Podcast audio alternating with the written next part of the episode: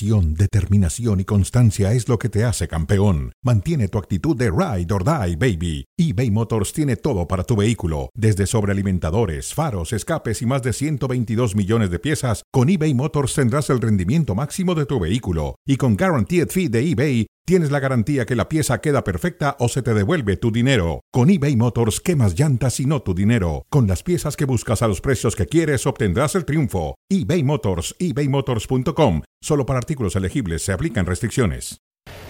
Pare su reloj, es la hora de la discusión. Bienvenidos a su edición de cronómetro de martes. Si ustedes están en su casa, si ya terminó su día laboral, vayan a su sillón más cómodo, porque la avalancha de fútbol que van a tener dentro de un par de horas en adelante, no sé si la vamos a tener eh, muy repetida en las semanas que vienen.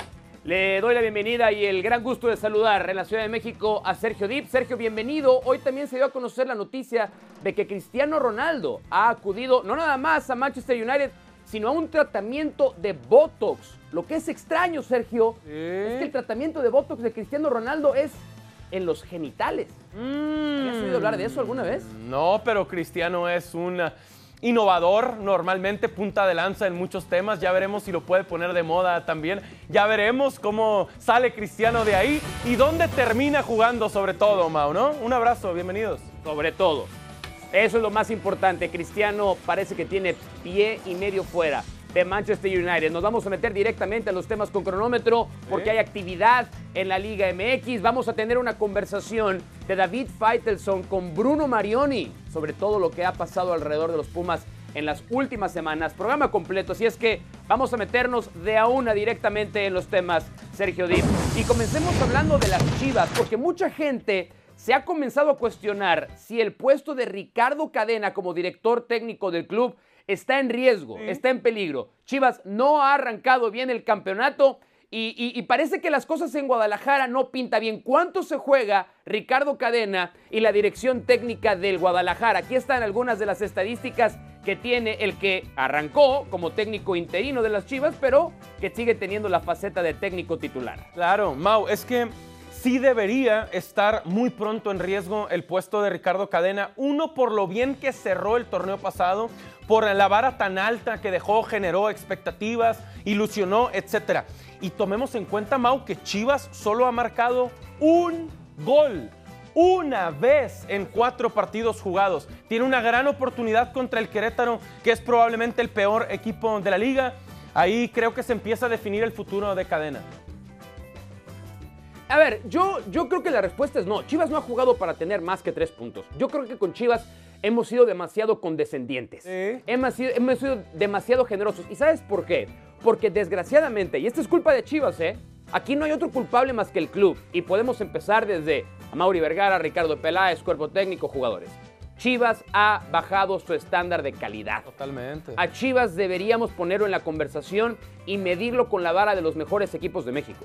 Hoy no lo podemos hacer. Hoy no lo podemos poner en esa conversación. El partido que veíamos contra Santos, Chivas fue el único en el que ha podido anotar. Santos tuvo que haber ganado ese partido, quedó en empate. El partido contra San Luis, Chivas fue pasado por encima. Si Chivas no tiene gol, es por algo. Tú puedes no tener gol en un partido, Sergio Dip. Sí, sí, sí. Puedes no tener gol en dos partidos. Pero no tener gol en tanto tiempo. Eso, eso. No nos vengan con el cuento de que merece tener más. No, coincido. La respuesta es no, porque aunque estadísticamente se han defendido bien, recibiendo solo dos goles en cuatro partidos, Santos merecía más, podrían inflar ese número. Para mí es escandaloso que Chivas, aunque se haya lesionado Macías y se hayan tardado en presentar a Ormeño, de verdad, para mí es escandaloso que Chivas haya hecho solo un gol en cuatro partidos. Pero otra vez, pero, pero, pero tú dices el tema de Ormeño. Ormeño. Ormeño no es este Slatan, ¿eh? Entiendo, pero va a aportar. Ormeño no es Benzema. Pero, a ver, ¿estás de acuerdo que tendrá por lo menos una cuota de cinco goles en lo que le resta del torneo? Pero, pero sí, en un mejor equipo como el León. Hizo un gol en el año y medio. Sí, sí, sí. De acuerdo. Un gol en año De acuerdo. bien. Probablemente va a haber más minutos en, Guadalajara de los minutos que vio con León.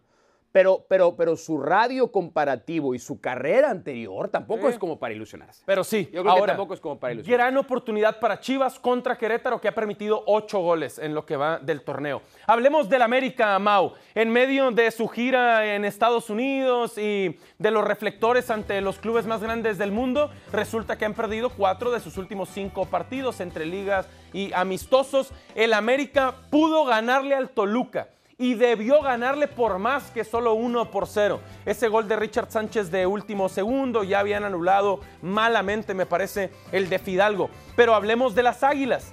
Menos victorias de lo que su fútbol demuestra. Mau, América solo ha ganado un juego de cuatro en liga. No, no lo creo. Yo creo que América está en donde su fútbol le ha alcanzado para estar. Lo cual tampoco es para hacer un escándalo. Ahí va por qué. Primer partido de la temporada contra Atlas. ¿Fue un mal partido del América? No, no fue un mal partido del América, pero el empate tal vez es justo. Contra Rayados de Monterrey, hoy líder del torneo, probablemente el mejor, si no es que uno de los mejores planteles del fútbol mexicano. El América fue competitivo, pero perdió. Y está bien, nadie se quejó de la derrota del América. Todos dijimos Rayados mereció ganar. Le ganó a Toluca, muy bien. Pero, Sergio, la exhibición contra Tijuana De fue alarmante. Totalmente. La exhibición contra Tijuana fue preocupante. Tijuana es uno de los peores equipos, no de este torneo, sino tiene, tiene siendo uno de los peores equipos en los últimos dos años. Y Tijuana le pasó por encima al América. No me vengan, no me vengan con el cuento de es que América juega contra Chelsea y luego va a jugar Liga. América va a jugar contra el City, Pero luego sí es juega contra verdad, Mau. Toluca. Lo- Bueno, pero, un- pero un buen técnico tiene que administrarse. Yo le echo la culpa a Fernando Ortiz. Yo no sé si Fernando Ortiz está a la altura de un equipo como el América, ¿eh? Mm, el cierre del torneo pasado dice que sí, pero ¿qué equipo sí podría manejar este calendario? Prefirieron el dinero, prefirieron el negocio, prefirieron los partidos amistosos que el inicio en liga. Y no pasa bien. nada, Mau, queda mucho Es el torneo. América. Tú sabes que el América va a estar en liguilla, no pasa nada. Son dos temas diferentes. Ajá. El tema de es el América. Tiene que jugar con Chelsea. Tiene que venir a Estados Unidos. Tenía dos años por la pandemia que ese dinero no ingresaba a la América. Tienen que venir a jugar. Eso es un tema, eso está bien. Y no pasa nada. Si te clasificas de 11 dentro de dos meses, nadie se va a acordar de esto. Pero el otro tema es, las señales que manda Fernando Ortiz a mí me preocupan. No. Creo que hay cierta incapacidad del entrenador No. para lidiar con un monstruo de este tipo. Nah, Es diferente el América. Nos gana el Es tiempo, se nos acaba el tiempo. América. Pero qué, qué duro y qué injusto medir a Fernando Ortiz por estos amistosos internacionales, pero ya está, ya está, ya está. Bueno, vamos a poner también sobre la balanza ahora a Cruz Azul, porque estamos Sí. hablando de que el arranque de los equipos grandes, ya hablamos Chivas, América, Cruz Azul, eh, ha, sido, ha sido bastante paupérrimo. Lo mejor que ha hecho Santiago Jiménez ha marcado en todos los partidos, incluso en el de la, ¿cómo se llamaba esa Supercampeones Cup? Algo Sí, así. totalmente. Le han marcado tres penales, pero es el equipo que peor se defiende. Tiene a cinco jugadores con todos los minutos del torneo disputados. ¿Te parece que Cruz Azul merecería más del décimo puesto en el que está ahora? Es que, tomando en cuenta que son la peor defensa del torneo, permitiendo nueve goles en cuatro partidos, yo diría que eso es de media tabla. Ser la peor defensa, aunque han atacado bien y tienen al goleador, es de media tabla. Es justo el contraste, es el equilibrio. Por una parte, Santiago Jiménez, por otra parte, la peor defensa del torneo. Para mí la respuesta es sí, solo porque merecían más contra Puebla. Anthony Silva fue factor. Santiago Jiménez pudo marcar un hat-trick en un atajadón de Anthony Silva. Eh. Entonces, para mí la respuesta es sí, por eso, pero no está mal porque qué manera tan desagradable de defenderse de Cruz Azul. Les está costando, Mau. Se fue Pablo Aguilar y parece que no estaban tan listos y se han tardado los refuerzos y ni el Catita ni Abraham y ya veremos qué pasa con Funes Mori. Pero sí, malo el inicio de Cruz Azul. O sea, estoy de acuerdo con el 99.9% de cosas, eh, por ciento de cosas ¿Con que qué dijiste. no? 99.9% estoy de acuerdo. El punto uno con el que no estoy de acuerdo es cuando dices que Cruz Azul sí merecería más. Es no merece sí. más Cruz Azul. La, a ver, ¿No esto fueron mejores lo que el Puebla? también. ¿No fue factor Anthony Silva? Ahí te va, ahí te va, ahí te va.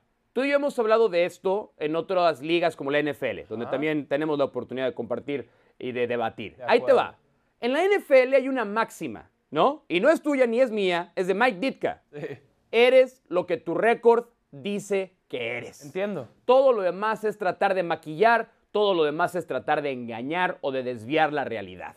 Cruz Azul es décimo porque hoy es de la mitad para abajo del torneo mexicano, porque no se defiende bien. ¿Y sabes qué es lo que más me preocupa? Estadi- esa muy buena estadística que presentaba la producción.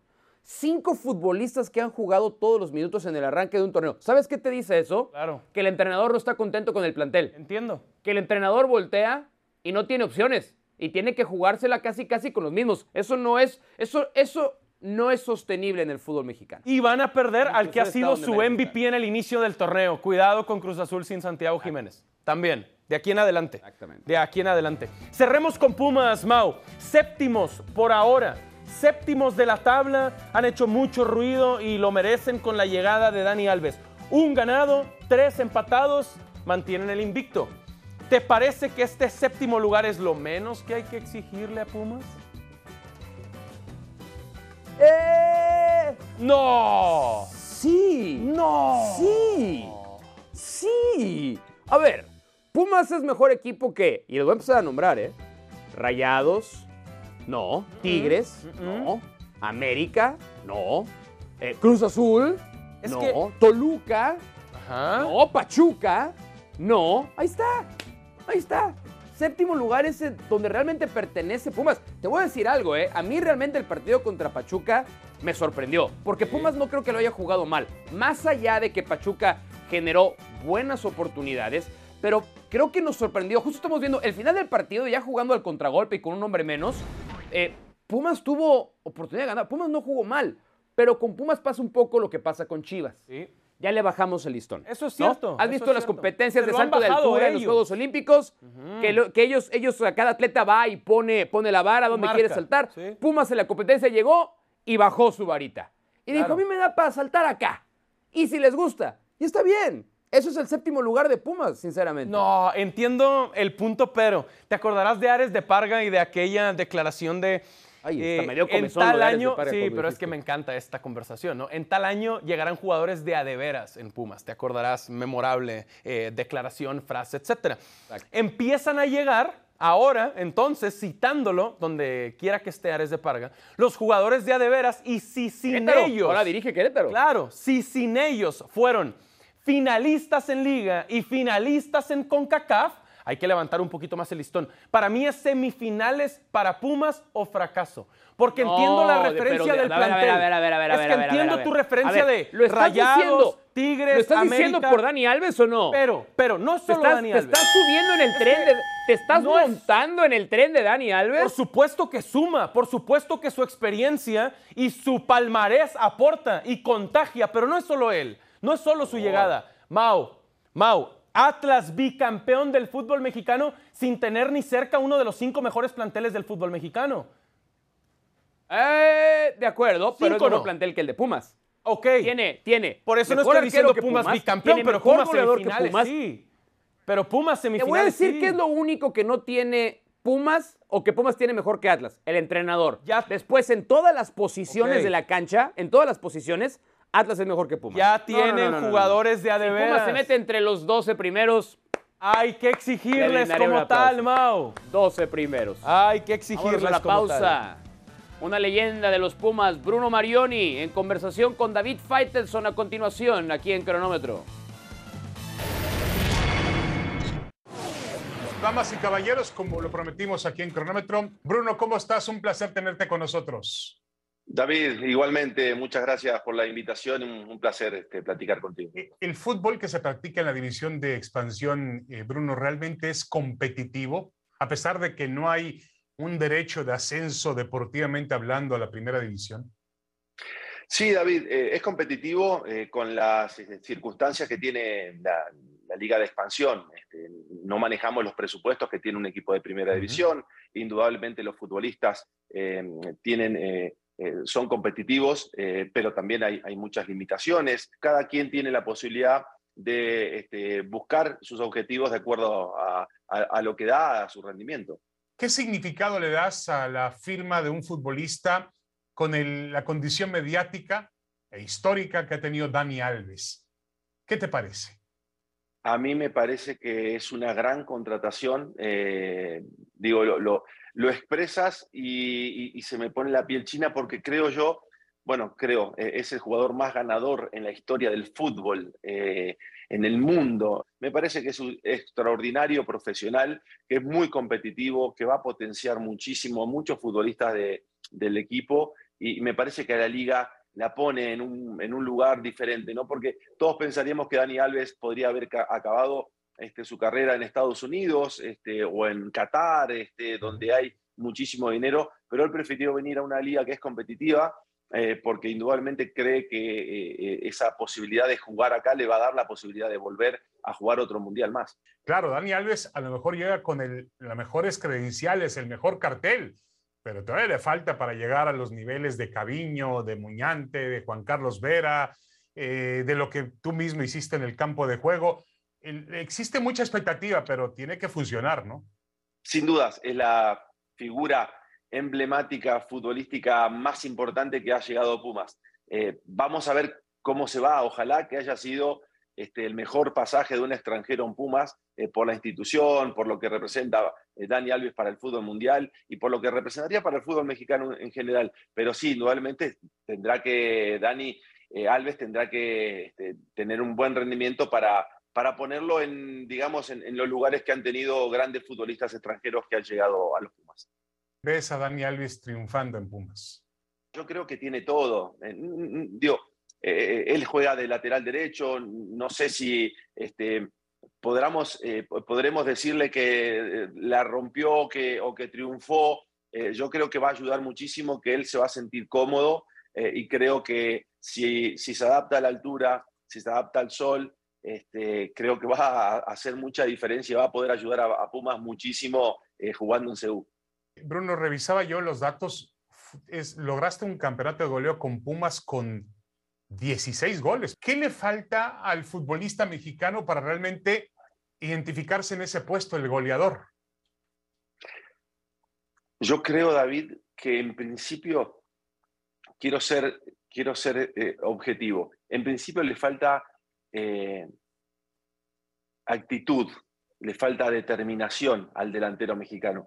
Eh, muchas veces termina eh, acomodándose atrás de un extranjero. Y, en otras ocasiones este, me ha tocado, no sé, me ha tocado el compañero, el, gran Toño de Nigris, y él tenía unas ganas de luchaba de, de, igual a igual con Diego Alonso, conmigo, este, con Joaquín Botero, eh, realmente eh, era determinado eh, en el día a día. Y después, yo creo que hay una cuestión que se ha trabajado muy poco con los delanteros. Se trabaja en general en el fútbol, se trabaja muy poco. los, porteros tienen entrenadores de porteros. ahora ya casi todos nos, este, focalizamos en tener especialistas en cada una de las zonas. ¿no?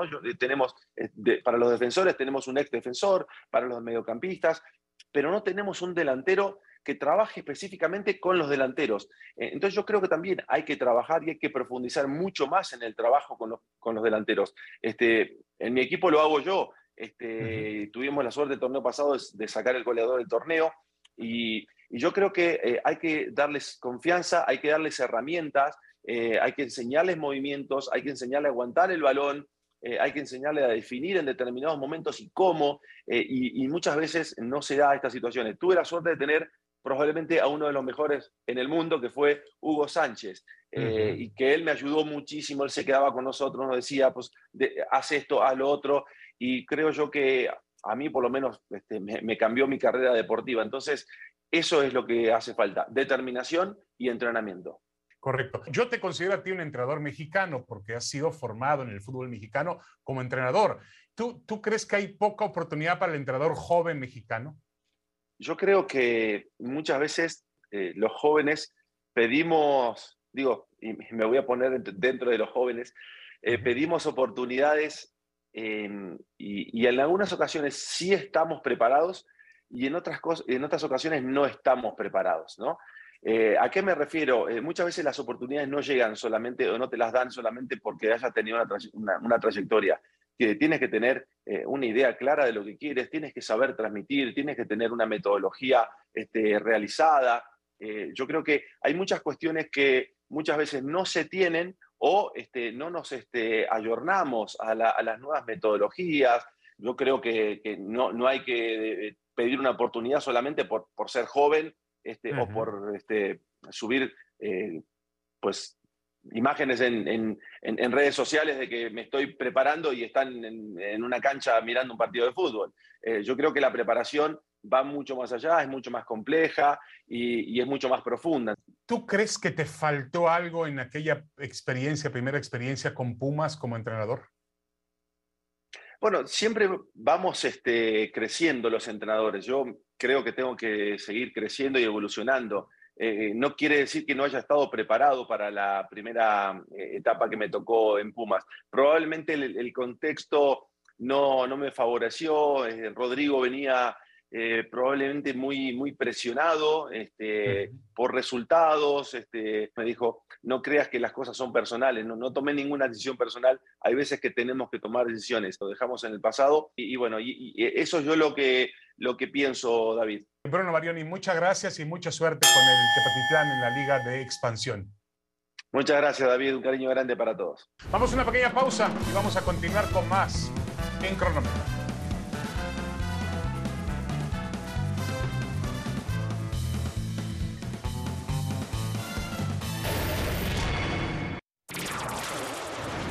Gracias por continuar con nosotros en Cronómetro. Somos Mauricio Pedrosa, Sergio Dip y ahora también Jorge Pietra Santa. Mi Pietra, bienvenido.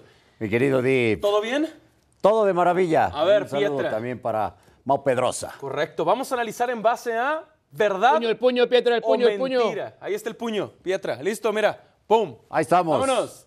¿Verdad o mentira, Pietra? Dice Bruno Marioni en la buena plática uno a uno con David Faitelson, Dani Alves es la figura más emblemática que ha llegado a Pumas. ¿Verdad o mentira para ti? ¿Verdad? completamente verdad, es la figura más emblemática. Ahora, en cuanto a logros en Pumas, pues obviamente ya no le va a alcanzar porque pues es un, es un tipo ya muy atleta que le va a venir muy bien a Pumas, pero que pues edad no le alcanza para logros como como otros, ¿no? Y como obviamente fue Caviño y tantos otros, pero sí es la figura más emblemática. Después yo quizá pondría a Schuster, ¿no? Pero, pero Dani Alves definitivamente lo es. Es una verdad total y absoluta lo que nos dice Bruno. Mi Pietra, contrato por un año con opción a otro. ¿Qué exigirle a Dani Alves? 39 años de edad, partiendo de ahí. Él mismo se exige, ¿eh? No, yo creo que no, no requiere que nadie le exija. Él mismo se exige porque además está en la antesala de una Copa del Mundo, que es el título que le falta. Eso es lo que, lo que él requiere, ¿no? Jugar, por eso viene al 100. No creo que en, algún otro tema o en algún otro momento él hubiera entregado parte del prestigio que ha ganado durante tantos años. Pero este, estos meses son muy especiales para él. Ok, Mau. A ver, vamos por partes. Primero creo que en, donde está equivocado Mariori, que por lo tanto provoca la equivocación de Pietra, es utilizar el término emblemático. Si lo que quiso decir realmente Bruno Marioni es, es el jugador más famoso, es el jugador más laureado, es el jugador más popular que ha llegado a Pumas, pues obvio, ah, no hay, no hay ningún otro ser humano que haya ganado tantos títulos como Dani Alves.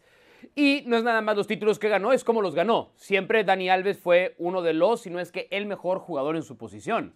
Pero, pero Dani Alves, Dani Alves pasará a la historia de los Pumas como una excelente anécdota. Mira, ¿te acuerdan cuando Dani Alves jugó en los Pumas? Así como cuando Butragueño jugó en el Celaya, por ejemplo. Pero no va a tener ni tiempo y no tiene además ni equipo para hacer historia en Pumas. O sea, tampoco nos confundamos y lo pongamos por encima de gente que sí ha hecho historia en Pumas. es, un es un excelente adorno en, en, la vitrina de Pumas. Es como cuando vas a la casa de alguien y tiene una foto de sus vacaciones en algún lugar paradisiaco. Eso va a ser Dani Alves con los Pumas. Mmm, debatible. Ya habrá tiempo, Mau, porque hay que platicar de los delanteros. ¿Te parece? Bueno, muy bien, aprovechando que está aquí Pietra y que estoy seguro que además en su época de jugador él fue también un gran delantero. Pero decía Bruno Marioni a son Pietra sobre los delanteros mexicanos.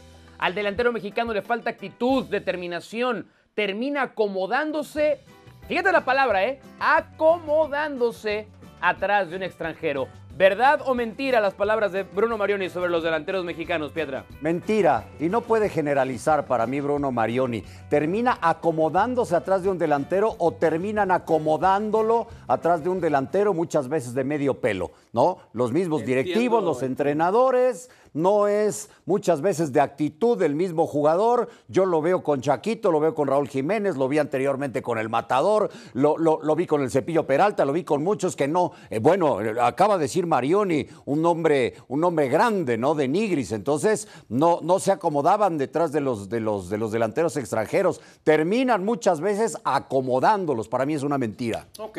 Agregó algo también en esta conversación, Mau, muy interesante de Bruno Marioni, que decía, si hay entrenadores especialistas en cada área o cada línea del terreno de juego, quizá los más famosos, los entrenadores de porteros, dice, ¿por qué no trabajar específicamente con los delanteros? Un entrenador de delanteros. Me pareció un buen tema, dice, él lo hace con su equipo Tepatitlán y sacó al campeón de goleo la temporada pasada. No, no, no es nada más un gran tema, es un tema alarmante. Porque lo que está diciendo Bruno Marioni es que eso no se hace en el fútbol mexicano. O sea, el diagnóstico de Marioni, que jugó en muchos equipos y ha vivido de la Liga MX, lo digo en el buen sentido, ha trabajado en la Liga MX, ha sido un hombre que la verdad, ojalá muchos Brunos Marionis vinieran al fútbol mexicano. Pero, Pietra, Sergio, Ajá. si lo que está diciendo Bruno Marioni es que eso no se trabaja en México, dijo. es altamente preocupante que los clubes no trabajen esa zona específicamente. Sí, sí, seguro, seguro. Buen tema, Pietra. Muy buen tema. Es que hasta hace poco ni siquiera, ahora dice que se trabaja con defensas, con medios. Antes era puro porteros, Puro ¿eh? Y párale de contar. Yo esto lo he pensado siempre, porque, eh, Sergio, jugamos fútbol americano y, y- y en, e- en ese deporte es Especialistas. especialistas, 100%. entrenadores 100% para cada posición. Por supuesto, parte importante del crecimiento, estar ahí día a día con su entrenador. Ahora dijo también Pietra Mau, Bruno Marioni, Alves prefirió la Liga MX sobre la MLS porque quería venir a una liga que es competitiva y le dará la posibilidad de jugar el Mundial. Más competitiva entonces, Pietra, por lo que entiendo, la Liga MX que la MLS en la cabeza de Marioni, ¿verdad o mentira? Pues sí, porque él la jugó aquí y entiende perfectamente que sí puede ser todavía más competitiva, aunque hay equipos de la MLS que ya son muy competitivos. Aquí el problema estaría a dónde iba a jugar de la MLS Dani Alves, porque hay equipos que van a terminar su temporada a, a un mes de Antes que arranque la. Copa del Mundo. Entonces sí va a ser un equipo de estos que no tienen mucha aspiración, no, él, no es el AFC, no es, no, es, no es Filadelfia, no es alguno de estos equipos que andan en la parte de arriba, no sé, Austin. Entonces sí va a costar trabajo para su último mes. ¿De qué te reíste, Mau? Dani, pues porque para empezar es mentira. La Liga MX y la MLS son igualmente competitivas. No hay una diferencia entre las dos en este momento, no la no, hay. Pedrosa, Y no. Lo que Dani Alves a lo mejor no nos quiso decir es que no recibió ofertas de la MLS. No recibió ofertas de la MLS. No hubo Eso sí me hace reír, Pedrosa. no, de verdad. En la MLS, ¿ustedes creen que van a invertir en un lateral derecho? Pero puede jugar No, volante tranquilamente. ¿eh? Y más en la MLS. de volante otros tranquilamente. planes, otra idea. Pietra, Pietra, tú narras la MLS también. Tú la... Sí. Ningún equipo le iba a ofrecer a Dani Alves. Y te voy a decir algo más, ¿eh?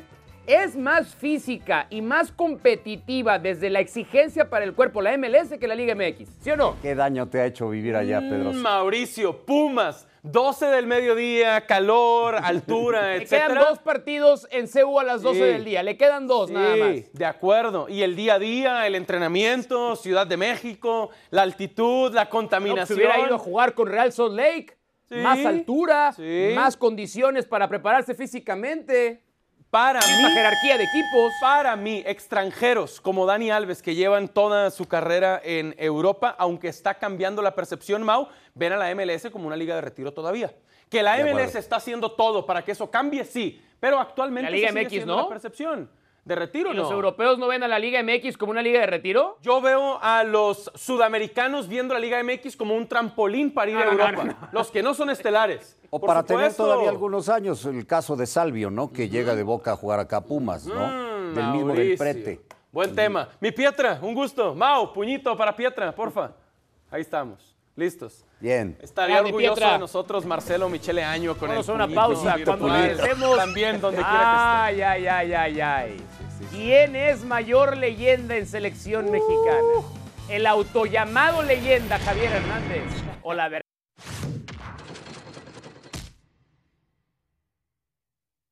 Fíjate, regresando, regresé como una leyenda del fútbol mexicano. Si pude haber hecho más o no pude haber hecho más, yo hice todo lo que estaba en mis manos. Ah, Hubo gente que no me dejó jugar y no me lo dejó expresar como yo hubiera querido. Bueno, Rafa es un amigo. Rafa es un amigo, fue un gran compañero, fue un gran futbolista, una leyenda del fútbol mundial y en especial del fútbol mexicano. Es un honor que lo tengamos otra vez en el Barcelona, en el filial. Creo que va a trabajar muy bien. Wow, qué diferencia es la perspectiva de hace dos años. Voy a pedir algo imposible nada más, pero si en algún punto la producción puede prepararme la cara de Guillermo Barros Esqueloto cuando Javier Hernández se autonombra leyenda. Por favor, necesito un sticker y a ver si la podemos pedir. Voy a hacer la pregunta a Sergio Diva a pesar de que ya sé la respuesta. ¿Es Rafa Márquez, como lo explicó Xavi Hernández, mayor leyenda que eh, CH14? Mm, a ver, primero desmenucemos la No, declaración no, no. de Xavi. ¿Sí o ¿Te no? No, no, no. ¿Te ¿Cuál primero? ¿Cuál segundo? ¿Cuál tercero? Sí, sí, ¿Sí sí, sí, sí. o no? Primero, primero. Xavi se equivoca en algo. Rafa sí es una leyenda del fútbol mexicano, por supuesto que sí, pero no creo que sea una leyenda del fútbol mundial. ¿Estás de acuerdo, Rafa Márquez? Leyenda del fútbol no, no estoy de mundial. acuerdo, no estoy de acuerdo. No, no estoy de acuerdo. Cinco copas del mundo. ¿Cuántos futbolistas se pueden dar el lujo de presumir? No, no. Todo aquel futbolista que tenga cinco copas del mundo va a pasar a la historia como una leyenda. En- número uno. número entiendo dos, eso. En su momento, Rafael Márquez fue nombrado el, uno de los, si no es que el mejor defensa central del mundo. Javier Hernández nunca estuvo considerado entre los 10 mejores nueve del mundo. Ok, está bien, está bien. Ahora, después de desviar un poco la atención, vamos a contestar lo siguiente, Mau. ¿Sí es más leyenda Rafa Márquez que el Chicharito? Sí, claro que lo es. Y no tiene nada de malo ser menor leyenda o estar en un escalón por debajo de Rafa Márquez. Sus cinco copas del mundo, las cinco como capitán, la época que marcó en el Barcelona, llegó a ser un titular indiscutible, por supuesto que sí. No tiene nada de malo estar por debajo en tu nivel de leyenda que Rafa Márquez. Pero Mira, creo mira, que mira, mira, mira. Chicharo... Mira, mira, mira, mira, mira, Sí, eso, sí, mira eso, sí. por favor. La cara de Guillermo Barros al escuchar el, el autonombramiento de la Nunca leyenda. fue su consentido, ¿te acordarás? Cómo apostaba Barros Bueno, por algo será. por cualquier otro. Bueno, por algo será. no fuera Chicharo. Oye, un tiempo fuera, un tiempo, un, un tiempo fuera de 10 segundos nada más, rápidamente. Este, si, si está otra vez la imagen, Javier Hernández tiene que ser la única persona que viviendo en Los Ángeles, California, envejece como ha envejecido, ¿eh? Vean esa cara de chaval que tenía todavía rebosante, Chicharito, Ajá. en la ple- plenitud de la vida. Ya lo vi yo acabadón la última vez, Tus- la verdad, que tuve la oportunidad de saludarlo. aquí Tus Ángeles. cosas ha tenido que lidiar dentro y fuera de la cancha. ¿No? Sí, No, no, no, no, pero se nos, se nos acabó, Chicharito. No, acabado, ¿ya? ¿En serio? ¿También acabado? Yo creo que sí. Yo, Belichanda, crack. Bueno, es otro tema. Déjame hacerte otra pregunta. es otro Déjame hacerte otra pregunta. Es otro tema. Eh, Santiago Jiménez, yo felicito a Cruz Azul por abrirle las puertas a media temporada. a Santiago Jiménez no es fácil cuando es un mejor futbolista. Pero ambos se van con 21 años y curiosamente ambos siendo líderes de goleo. Claro. Esta pregunta sí creo honestamente que es interesante. ¿Se va en mejores condiciones el Bebote que el Chicharito?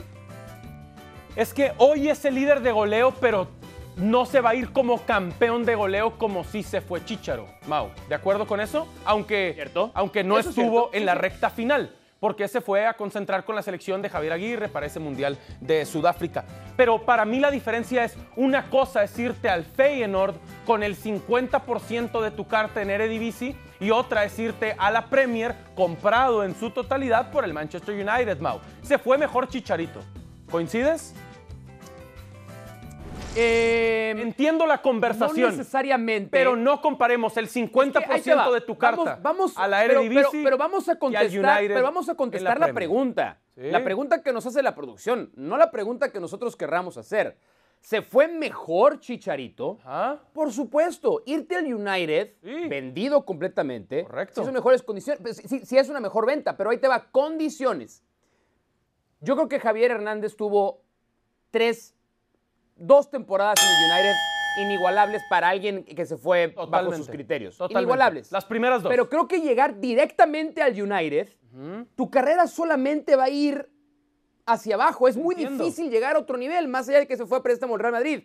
Creo que en términos de condiciones, ir a la liga holandesa, en el Feyenoord, donde te lleva un hombre como Denis Teclose, que te va a dar la confianza, creo que tu carrera solamente va a ir en ascenso. Entiendo Por eso el creo punto. que en condiciones, tal vez en condiciones sean mejores las del Chaquito. Ah, es que estamos viendo el tema de las condiciones muy diferente. Porque pensé que ya nos habíamos puesto de acuerdo justo con una cosa es llegar al United, venta definitiva, y otra cosa es llegar al Feyenoord, 50% de tu carta. Pero bueno, interesante, interesante. Veremos si Chaquito puede entonces llegar a esos niveles de ser titular en una final de la Champions. Para mí la respuesta sería no. ¿Ok? Ahora, Mau, ¿qué te parece esto de Héctor Moreno? Porque a mí me encanta. Dijo, me gustaría que Chicharito estuviera porque si Raúl, Rogelio y Santiago saben que está luchando contra ellos, incrementaría el nivel y la presión y eso sería benéfico para la selección. ¿Qué piensas de esto de Chicharito titular indiscutible en el tri? No. Yo honestamente creo que en momento actual, si no existiera el problema que ya todos conocemos, y si no le queremos decir problema, la circunstancia Ajá, que actualmente existe entre el cuerpo técnico, federación y Chicharito, no es necesario que nos metamos, ya ha sido discutido ad nauseam. Si estuviéramos hablando de méritos estrictamente deportivos, hoy no creo que Javier Hernández sea más que Raúl Jiménez, que Rogelio Funes Mori y que ni Santiago Jiménez.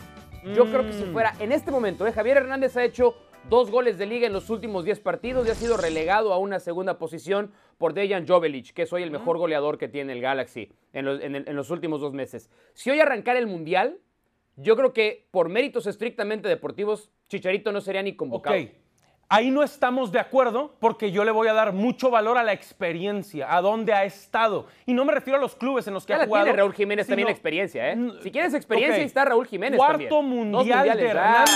Cuarto mundial Europa de Hernández es un una cosa. Santiago Jiménez a su primera Copa del Mundo. O Rogelio Funes Mori, que ha tenido un muy buen inicio con Rayados, pero mal las últimas temporadas, es otra. Raúl, ¿qué Raúl? Pero ahí te va, ahí Mau, te va. ¿qué Raúl? Pero el Raúl Jiménez Pero, pero, de ¿para qué antes de llevas? aquel Pero ¿para qué llevas a dos nueves experimentados?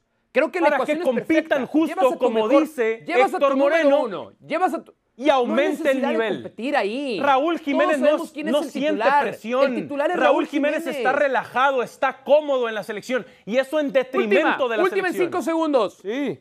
Última en cinco segundos. Mejor apodo. ¿Chicharito o Bebote? No, Bebote está espectacular. Me encanta, me gusta. 100%. Sí, 100%. muy bueno, Ese sí no muy tiene bueno. competencia. No tiene competencia. Totalmente. Vámonos a. Exactamente. Eh, vámonos a una pausa. Hoy juega el, re- el- hoy juega el América contra el América de España. No. Haremos eso al volver. Mauricio, América contra Real Madrid en San Francisco. Hoy, Alame, ¿le ayuda o le estorba enfrentar a los merengues? No, le ayuda, por supuesto. ¿Cómo va a estorbar enfrentar al campeón de la UEFA Champions League? ¿Cómo le va a estorbar tener un ejercicio de pretemporada enfrentando al mejor 9 del mundo como Karim Benzema? Esta narrativa envidiosa, porque eso es todo, ¿eh? No es cierto. Todo aquel que he escuchado criticar los partidos del América en su gira lo hacen desde la envidia. Y si Ya te golea el Real Madrid, te estorba, No pasa Mau. nada, pues te golea el Real Madrid, Te es mejor que estorba, tú. te Afortunadamente, el América, el América tiene futbolistas con los suficientes aguacates como para que eso no sea un problema. Futbolistas de mucha trayectoria. El único que me preocupa es el Tan Ortiz. Otra vez. Ese es el único que me preocupa. Otra que vez. él se nos vaya a Es que no, desmoronar y a venir abajo. Y perdiste contra el Chelsea y contra el City y contra Tijuana y contra el Real Madrid y antes contra Rayados, sí estorba una goleadita del Madrid, ¿eh? Continúa la conversación y la espiral no, descendente. No, no, no, no. Sí. Mira, mira, el, el- el América perdiendo contra el City ganó. 45 minutos de tú a tú contra el mejor equipo del mundo, el Manchester City. Ahora va contra el campeón de la Champions y si tiene que ponerse los guantes durante 60 minutos, ya los últimos 30 que sean como sea. Pero 60 minutos tú y yo en el ring a ver de cómo nos toca. Envidiosos. Cuidado con la Vamos goleada. Al volver, nuestros pronósticos para los partidos. de- Es un torneo corto, calendario compacto, se juega la jornada 5, media semana, con cinco partidos para comenzar en este martes y eso además no incluye el América Real Madrid, que también se juega en la jornada. Vámonos, Sergio Dip, a firmar los pronósticos para estos primeros partidos de martes. Y Sí. comencemos con tus Tigres. Creo que vas a meter, eres Tigre tú, ¿no? Sí, sí, Tigres. sí. Depende cómo vayamos, a qué barco nos subimos, pero sí. Depende Por ahora día, muy sí. bien, muy bien. Correcto. Eh, Tigres visita Juárez. Sale con los tres puntos el equipo del Piojo del ex equipo del Tuca Ferretti. Sí, debe ganarlo Tigres, aunque el partido sea en Juárez. Tigres, Mau, obviamente con un mejor plantel, eh, más tiempo trabajando con Miguel Herrera. y hay que darle tiempo a Hernán Cristante, así que sí, diría que no solo consiguen los tres puntos, sino que además deberían ganar, al menos en las formas, de manera convincente. Eso es lo que esperamos de estos Tigres, aunque sea el inicio del certamen. ¿Coincides? ¿Lo gana Tigres? ¿Sabes que yo creo que lo van a empatar? Yo no veo a Tigres ganando el partido. A ver, cuando vemos a Juárez, para el ojo, para el ojo amateur, para el ojo no entendido, pensamos que es un flan. No, Nah, es Juárez, es un flan, pero, Entiendo. pero bajita la mano, Juárez empezó a contratar a futbolistas con mucha experiencia, porque no quieren tener que pagar la multota dentro de un año. Y si ven los resultados de Juárez esta temporada, lleve tres partidos de visitante, Totalmente. uno solo de local, se defiende muy bien, apenas le han hecho dos goles en el torneo a Juárez. Yo veo el empate, yo veo empate en este partido. Entiendo por qué. Mau, hablemos de Atlas. Triunfo seguro ante unos cholos que vienen de ganarle al América. Atlas una victoria, un empate, dos derrotas en el torneo. Eh, Cholos viene del mejor resultado que ha tenido en año y medio. ¿Te gusta la victoria contra el América? No, no, no, no había hecho nada destacado Cholos recientemente. Eh, sí, y lo digo con cierta, con cierto temor. Ahí te va por qué. Atlas es claramente un mejor equipo que Cholos, más allá de que ha tenido que lidiar en el principio de la temporada con la ausencia de Furch, se le han suspendido futbolistas, se le han lesionado jugadores.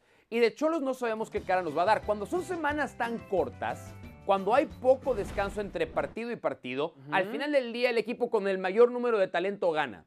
Y creo que hay más talento en Atlas del que hay en Cholos. Por eso yo sí voy con la victoria del bicampeón. Sí, sí, sí. Y coincido, además, Cholos gana contra el América, pero otra cosa es enfrentar al bicampeón que a un equipo que está pensando en los partidos internacionales, los amistosos en los Estados Unidos. Pero sí, Mau, buen tema. Vamos entonces, muy bien. Venga, eh, vámonos con la, con la siguiente entonces. Toluca, que para muchos era realmente el equipo a seguir en el torneo. Toluca va a visitar a el León. Gana el Toluca City de Nacho Ambriz. Mm, yo diría que no, aunque el Toluca es uno de los favoritos al título, ya ha tenido un muy buen inicio de torneo, ganando tres de sus cuatro partidos. Eh, obviamente se han reforzado, han hecho mucho ruido, van a estar bien, van a estar en liguilla, probablemente de forma directa. El León está invicto, Mau, aunque no ha podido Increíble. más que ganar un juego, exacto, tres empates, está invicto. El León en casa, eso creo que, que es un tema a considerar, invicto y fuerte, como local siempre el León. Así que diría no. La respuesta para mí sería empate. ¿Qué piensas? Quiero, honestamente quiero decir que el Toluca va a ganar el partido, pero, pero, pero poner en una racha del fútbol mexicano como la que está teniendo el Toluca. Viene de ganarle el. Toluca a Santos en casa, dos goles contra uno. Pero Toluca, en todos los partidos, hay una dosis de drama. O sea, el, el Toluca, este Toluca de Ambriz se ve muy bien, es un buen equipo, es sólido. ¿Te acuerdas de ese juego contra Atlas? Son Sí. 30 minutos de un huracán de fútbol, pero luego Atlas no lo empató de milagro. Entonces, voy a tener que echar para atrás. Creo que, creo que León, que además tiene uno de los goleadores del torneo, rescata por lo menos un puntito. Yo tal, ahí estoy tal vez yo. también iría Justo. con el empate León y Toluca. Justo. Hablemos de Cruz Azul y de uno de los temas del momento que es Santiago Jiménez Mau. ¿Crees que el Chaquito se despide con gol y triunfo en tu natal San Luis? Por supuesto que no. Ajá. Y esto lo digo obviamente con el corazón, no lo digo como analista, no lo digo como profesional Sabía. de este negocio. Eh, el San Luis anda mal de visitante. Bueno, El partido contra Mazatlán, el partido pasado que jugaron de visitante, no lo ganaron porque hace mucho tiempo que no veíamos a un arquero tener una presentación como la que tuvo Viconis, figura de la cancha. Pero por alguna razón, en casa el San Luis no se echó fuerte. Tiene dos derrotas. Y merecidas si quieren, pero derrotas al final del día. Eh, la, la lógica nos dice que el Chaquito Jiménez no debería de jugar. Exacto. Si se está cerrando una transferencia al Feyenoord, el Chaquito tendría ya que estar con las maletas hechas y esperando las firmas, no arriesgar absolutamente nada. Así es que voy a decir que no. Porque esa es la combinación, ¿verdad? Es doble Exacto. oportunidad. Gol y O hay, triunfo. que, o hay que actualizar las dos. No, Gol no, y triunfo, correcto. no. No. Me niego. Mi respuesta es no. De acuerdo, de acuerdo. Buen tema ese. Y rayados para cerrar, Mau, por favor. Otro pero de tú- mis pero tú no equipos. me has dicho, tú no me has dicho si por crees que- supuesto. tú- No, veo al Cruz Azul Pero no ganando. si Cruz veo al Cruz Azul ganando sí, pero a Santi Jiménez no, marcando no. Híjole, eh, lamento mucho que quieras de- destosar al San Luis, además que se ve en México a través de E ESPN. por supuesto. Em, Ra- otro, otro de tus chavos, Exacto. Rayados, le quita el invicto a Puebla. Puebla es el, es el líder Rayados del torneo. Puebla es cuarto, pero tal vez es el equipo que mejor juega al fútbol. Eso, justo. Para mí es engañoso el liderato del Monterrey porque no ha enfrentado a un equipo como el Puebla todavía. Pierden primera jornada 4 por 3 contra Santos y a partir de ahí tres victorias. Pero otra vez, contra el América, que sí, obviamente hay un mérito natural. Después contra San Luis y por último contra Querétaro.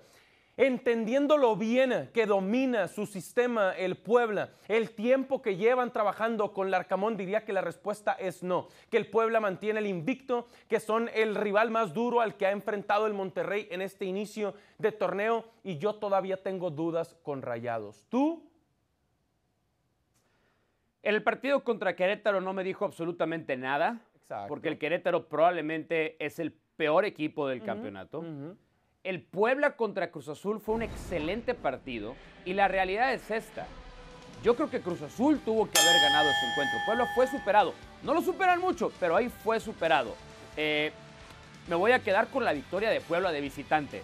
Voy con la chica. Va, Ese partido, por cierto, se ve a través de ESPN Deportes desde las 4.30 de la tarde del Pacífico, 7.30 del Este. Ahí estaremos en la transmisión junto a Barack Feber. Eh, Sergio Dip, corro, me voy ahora o nunca. Te invito a que, que- a que te quedes a verlo. Va a estar Ángel Di María Por con nosotros. supuesto. Gracias, Mau. Abrazo para ti y para todos. Un abrazo.